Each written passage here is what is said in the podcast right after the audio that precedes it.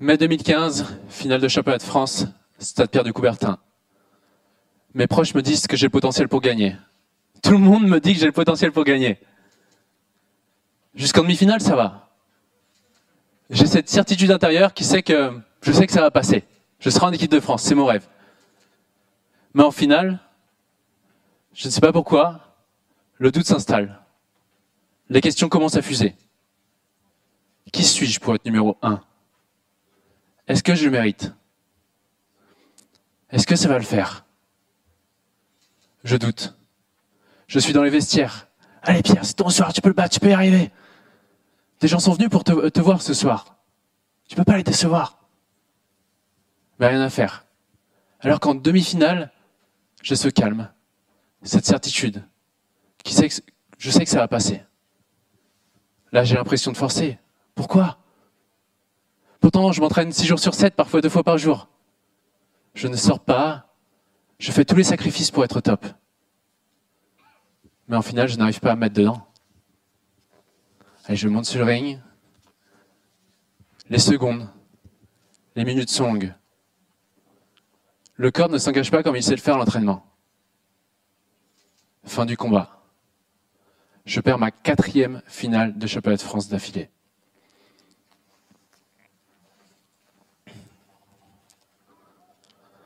En parallèle, mon master 2 prend fin et je m'étais dit le jour où j'ai terminé mes études, j'arrête le sport. Là, les questions arrivent. Que vais-je faire de ma vie? À part boxer, que sais-je faire? J'arrive au fond du trou. Peut-être est-ce une forme de dépression Je n'en parle à personne puisque les gens me voient comme quelqu'un de confiant. Mais au fond de moi, je sens qu'il y a une faille. S'ils savaient. En quelques mois, je viens de passer de sportif de haut niveau, étudiant de master 2, qui sortait avec une fille plutôt charmante, à un légume qui reste en jogging toute la journée.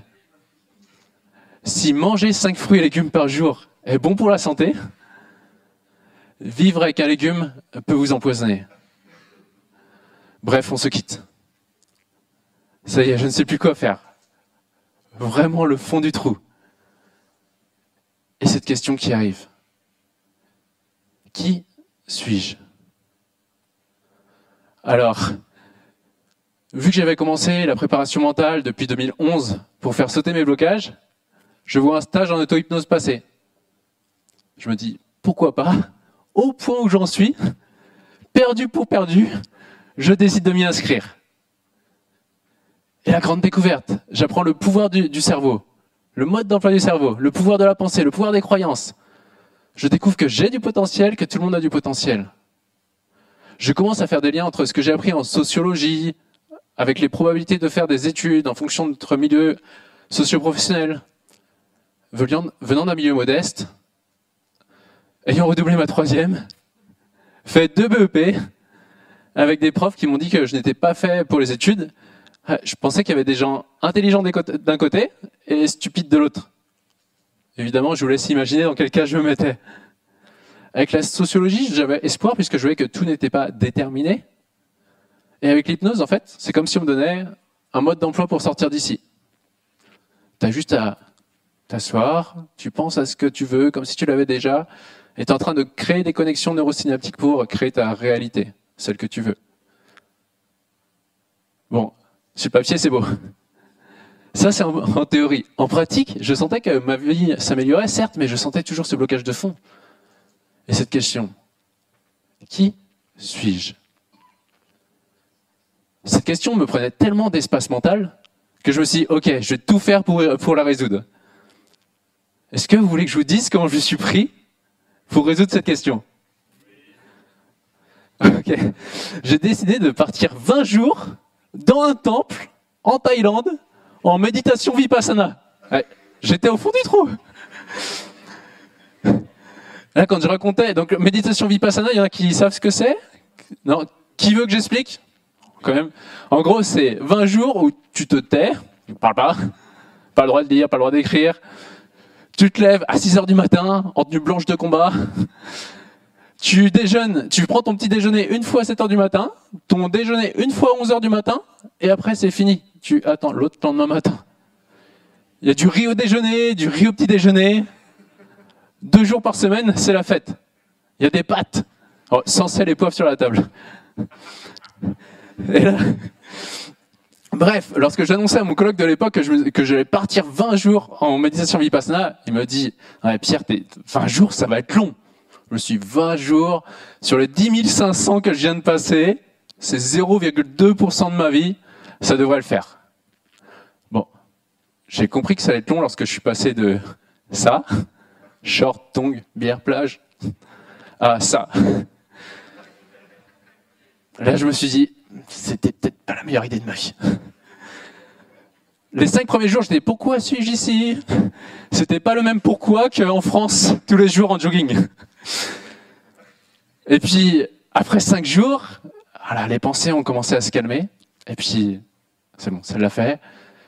Et à méditer, bon, j'ai le temps de penser, à méditer 16 ou 17 heures par jour. Et là, on arrive au 14e jour, et je sens un grand fouet monter. Et je le retiens parce qu'avec les moines, ça aurait fait moyen. Et là, tenez-vous bien. Je réalise que je suis tout. Ouais, ouais, je suis tout. J'ai tout à l'intérieur de moi. Je peux être altruiste, humble, gentil, méchant. J'ai tout en moi. Regardez, là devant vous, je peux être joyeux. Je peux être triste. Je peux être colérique. Bon, c'était peut-être un faux colérique. Je peux même être un faux colérique. Donc, j'ai le, choix de devenir qui j'ai envie de devenir à chaque seconde. Donc je suis qu'une potentialité. Sauf qu'on vit dans un monde d'existence. On est des êtres humains, pas des fers humains, pas des avoirs humains, pas des connaissances humains, pas que des êtres, pas que des humains. Vous êtes d'accord? Ok, une partie être, notre essence, une partie humaine, qui est l'humus, la terre, l'existence. Et dans le monde de l'existence, je tends à montrer les belles parties de moi. Faut être altruiste, gentil, humble, et tout ce qui est bien vu socialement. Sauf qu'à partir de certains moments, à certains moments de ma vie, je vais avoir besoin de prendre ma place ou de me mettre en avant. Mais je vais pas oser parce que dis ah non mais non ça fait pas, c'est arrogant de faire ça. Et tout ce que je réprime parce que je me dis que c'est mal, quelqu'un d'autre va l'exprimer sans même y penser. Regardez bien autour de vous les choses que vous interdisez de dire ou de faire parce que vous dites c'est mal. Qui le fait? Peut-être que certains se reconnaissent. Et moi, la personne qui m'a appris ça, c'était mon ex-copine. J'étais en couple. Dès le début de l'année, elle disait Moi, cette année, je serai championne du monde. Oh, impeccable, droite dans ses bottes. Je me disais Comment elle fait pour dire ça? Il y avait une part d'admiration et une part de Elle se prend pour qui? Culotté quand même. J'ai compris bien plus tard qu'elle était là pour m'apprendre à aimer et accepter ce trait de caractère chez moi. L'important n'était pas la relation que j'avais avec elle, mais l'être humain que je devenais à travers cette relation. Et puis ensuite, j'ai appris que nous étions dans un monde de dualité. Ok? Et dans ce monde de dualité, on sépare les choses. Positif, négatif, jour, nuit, chaud, froid, arrogant, humble, tout va par deux. Et en fait, c'est un peu comme un aimant. Je pourrais prendre un aimant là devant vous, vous montrer l'aimant, et vous serez en train de dire, hé Pierre, il est top ton aimant, j'adore le pôle plus. Ok, tu veux le pôle plus? Attends, je te le coupe en deux. Prends l'aimant, tu fais, attends, tu te fous de moi ou pas? Il y a toujours le pôle plus et le pôle moins. Vous êtes d'accord? C'est pas divisible. Les deux vont tout le temps ensemble. Donc j'ai appris que tant qu'on sera sur Terre, les deux pieds ancrés au sol, on aura des, challenges. Pourquoi? Parce que l'étymologie même du verbe être, que ce soit en latin essayer ou en grec enai, a la même racine indo-européenne qui est grandir, croître, pousser. Donc nous sommes ici pour grandir. Et pour grandir, je vais être soutenu d'un côté, donc ce que je vais percevoir comme bien, et challenger de l'autre, ce que je perçois comme mal, en permanence. Et soit j'arrive à comprendre le sens de mes challenges, je transcende et je grandis, soit je ne comprends pas. Et je vais attirer à moi le même type de personnes, situations, circonstances, en boucle. Et cela peut durer toute une vie.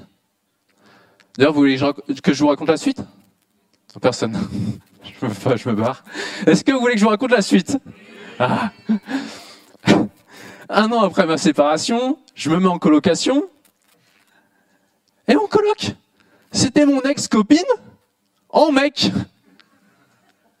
tous les traits de caractère que je n'aimais pas chez elle, il les avait. Je le voyais comme arrogant, égoïste. Il faisait des conférences comme ça, à peine en sortant d'école de coaching. Moi, je me disais, mais c'est qui? Il n'a pas d'expérience. On avait fait la même école en plus. Alors que moi, je désirais le faire. Et du coup, je me suis dit, là, il y a un truc. Il y a un truc que j'ai pas compris. Soit je continue de juger les autres, d'arrogant, d'égoïste, et toute autre étiquette qui ne sont basées que par rapport à mes perceptions de ce que je crois bien, soit je vais voir dans mes zones d'ombre et je me rends compte que ce que je condamne chez l'autre, en réalité, c'est chez moi que je le réprime. Le jour où j'ai compris ça, tout a changé. Bon, la première chose qui a changé, c'est que plus personne m'a dit que j'avais du potentiel ou du talent. Ben non, vu que je croyais en moi, je n'avais plus besoin de l'entendre de la bouche des autres. Et tout ce qui n'a pas de raison d'être sur Terre disparaît. Alors j'ai commencé à oser dire mes rêves les plus profonds et le dire ouvertement. Si on me demandait, ouais, c'est normal. Et d'un seul coup, tout s'est mis à se débloquer. En à peine trois ans, je suis passé de petit coach qui sortait d'école, qui voulait pas déranger les autres, avoir son petit cabinet. J'avais une association, j'intervenais avec des jeunes en décrochage scolaire, à entrepreneur, avec une équipe, où chacun s'éclate dans son système de valeurs, où chacun comprend que l'important n'est pas ce que l'on fait ou les résultats que l'on obtient, mais l'être humain de plus en plus connecté à ses talents, qui se met au service du monde où chacun dans l'équipe a remplacé le mot travail par le mot contribution. Si demain tu vas au boulot et au lieu de te dire je vais travailler, tu te dis je vais contribuer. Ça change quoi? Tu es né avec des talents et la vie va te challenger pour t'inviter à les mettre au service des autres. Soit tu acceptes ton potentiel et tu le mets au service des autres, soit tu le fais pas et dans ces cas-là, boum, tu tournes en boucle et tu vois dans la vie plein de gens le faire sans peur, sans culpabilité. Et tu dis, mais comment ils font pour faire ça? Avec le recul, je peux voir que tout ce qui m'est arrivé sur Terre était juste et parfait pour l'être humain que je devais devenir. Décrocher scolairement, c'est ce qui m'a amené à faire du sport. Le faire du, euh, faire du sport m'a amené à mes blocages. Mes blocages m'ont amené à creuser, creuser, creuser. Et aujourd'hui, du coup, faire cette conférence. Et du coup, je peux voir que tout ce qui nous arrive est juste et parfait pour l'être humain que je dois devenir. Donc maintenant, au lieu de me dire cet événement où c'est injuste qui se passe, je me dis en quoi cet événement est juste et parfait pour l'être humain que je dois devenir. Et je note. Jusqu'à trouver le cadeau caché derrière ce fardeau apparent. Lorsque, lorsque le cerveau connecte cause et effet, nous reprenons notre pouvoir. Sauf que, vu qu'on n'apprend pas ça à l'école, la majorité croit qu'un jour on n'aura plus d'obstacles. Alors que le leader sait que les obstacles ne sont pas sur le chemin, mais font partie du chemin pour grandir. D'ailleurs, dès qu'un obstacle nous arrive, dès qu'on obtient quelque chose, dès qu'on l'a dans les mains, au moment même où ça nous arrive, c'est déjà notre passé. Pour les sportifs, au moment même où vous avez un titre, vous l'avez dans les mains, c'est déjà le passé on croise quelqu'un, il nous insulte, au moment même où c'est fait, c'est déjà notre passé. La seule chose qui reste est l'être humain que l'on décide de devenir en relation à ça. Une victime des circonstances extérieures ou un être humain responsable qui prend son leadership pour se mettre au service des autres. Alors peut-être qu'aujourd'hui on peut me juger de fou, mais c'est n'importe quoi de penser à ça, c'est arrogant, tu verras bien, c'est un gros obstacle. Peut-être. Mais j'ose croire que je continuerai à croire que l'important n'est pas ce que je fais, mais qui je suis en train de devenir. Et si on me dit ça, aujourd'hui, je dis simplement, écoute, je vois que nos prismes de la réalité sont différents. Je te demande pas de changer, mais moi je ne changerai pas. Car j'ai ce rêve, et j'ai ce feu ardent qui brûle à l'intérieur de moi. Et je préfère mille fois être jugé par les voies extérieures que par ma voix intérieure je décide d'être celui que je souhaite devenir, peu importe ce que les autres vont penser. Car vous savez, là-bas chez les moines, je me suis promis une chose. Je me suis promis que mon regard sur moi sera toujours plus fort que le, regard des autres sur moi. Je m'en suis fait la promesse. Alors et vous maintenant? À la prochaine difficulté, qui déciderez-vous de devenir? Merci.